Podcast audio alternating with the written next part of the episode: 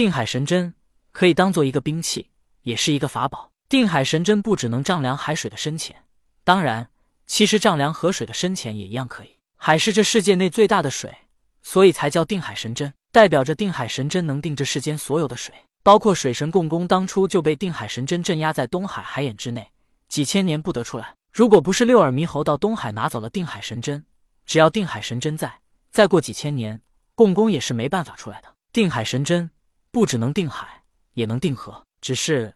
如今的六耳猕猴并没有发现定海神针最主要的功能，只是把它当做武器来使用。可是当定海神针上面两个黄金色的金箍脱离了之后，吴知奇这才感受到了定海神针那独有的气息。想当初大禹能打败他，不，当初并不是大禹打败了他，而是庚辰。庚辰是大禹手下大将，可是庚辰凭什么能打败吴知奇？并不是庚辰有多厉害，而是因为大禹首先用定海神针定住了淮河河眼，而吴知奇是水妖。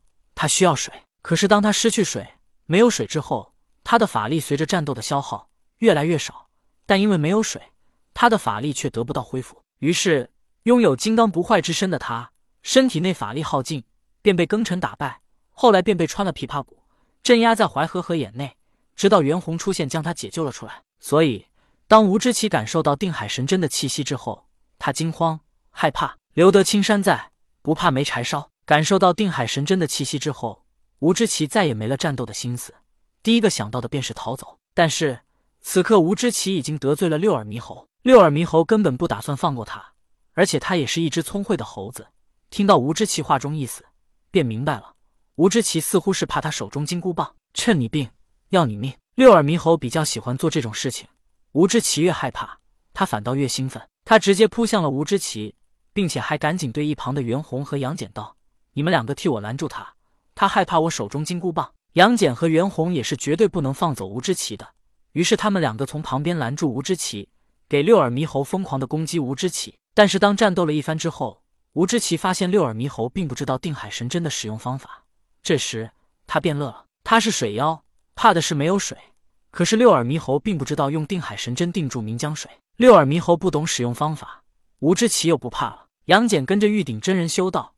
毕竟见多识广，当年封神大战时，许多时候姜子牙看不穿的事情，杨戬能看穿。当时姜子牙看不穿土行孙拿着的捆仙绳，杨戬能看懂；姜子牙看不出殷红的阴阳镜，也是杨戬能看懂。杨戬的强，一方面就强在他的见多识广。他略一思索便明白了，急忙对六耳猕猴道：“猴道友，你赶紧去岷江江眼，用定海神针堵住江眼，没了江水，吴知奇只能等死。”六耳猕猴也是聪明的猴子，听到杨戬如此说，他也明白了，怪不得金箍棒也叫定海神针，原来还真能定海。他话不多说，直接便去了岷江江眼之处。吴知奇看到如此情景，他知道自己再不逃就没机会了。可是杨戬和袁弘虽然不能伤害他，但却能阻拦他，任凭吴知奇左右冲撞。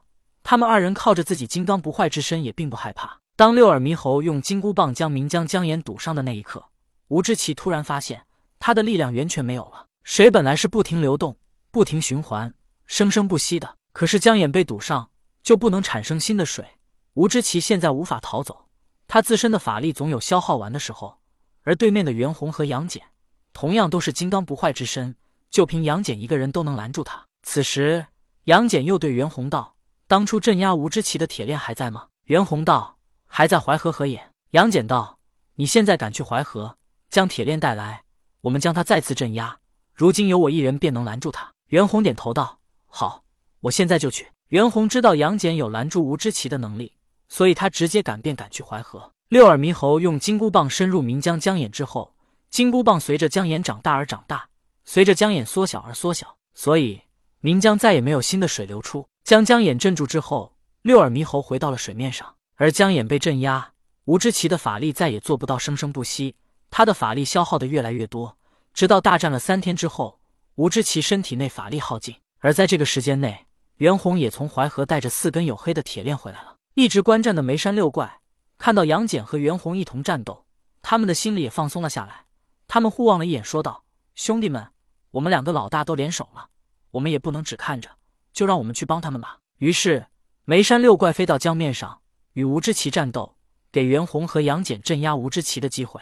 看到梅山六怪也来帮忙，杨戬拿出两把钩刀，给袁弘一把刀：“我们找到机会，一左一右穿了他的琵琶骨。对待敌人，杨戬可没觉得以多欺少是什么丢人的事。”杨戬和袁弘再次扑上去，找准机会，一左一右穿了吴知奇的琵琶骨。琵琶骨被穿，任凭吴知奇再强的法力也无法使出。吴知奇琵琶骨被穿，但他依旧是金刚不坏之身。他伸出手，想要把钩刀取下来。就在这时，杨戬和袁弘又用铁链将吴知奇的双手双脚给捆了起来，之后直接将吴知奇拉到岷江江眼，将他镇压在江眼之内。吴知奇被镇压，六耳猕猴便收了金箍棒。吴知奇被镇压，恼怒的大吼道：“你们这些妖族中的败类，居然帮人类对付自己的族人！”六耳猕猴恼怒，拿着金箍棒便给了吴知奇一棒：“我本欲帮你，可你却将我给拍飞！哈哈，什么妖族人族，对我好就是好，对我不好，管你他妈什么族！”说着，六耳猕猴变出了他以往白面猿猴的形态，道：“你看，我以往的本体与你是多么的相似，我们可以说都是白面猿猴，而他是白猿。可是你是如何对待我们的？”这时，吴知奇才知道当初是他误会了六耳猕猴，他心中后悔，可是也没有任何办法。但是吴知奇突然想到一件事，面露惊讶之色，道：“你，你是幽燕的儿子？”不过说完之后，吴知奇便无奈自嘲的哈哈哈哈的大笑起来，道：“好好好，好好好，我因为幽燕之子而失败，也算是败得其所了。幽燕是《山海经》中的一种猴类，《山海经》图赞幽燕，幽燕似猴，比喻作智，触物则笑，见人扬睡。好用小慧，终是英系。《山海经》北山经：边春之山有兽焉，其状如鱼而纹身，善笑，见人则卧，名曰幽燕。其名自乎？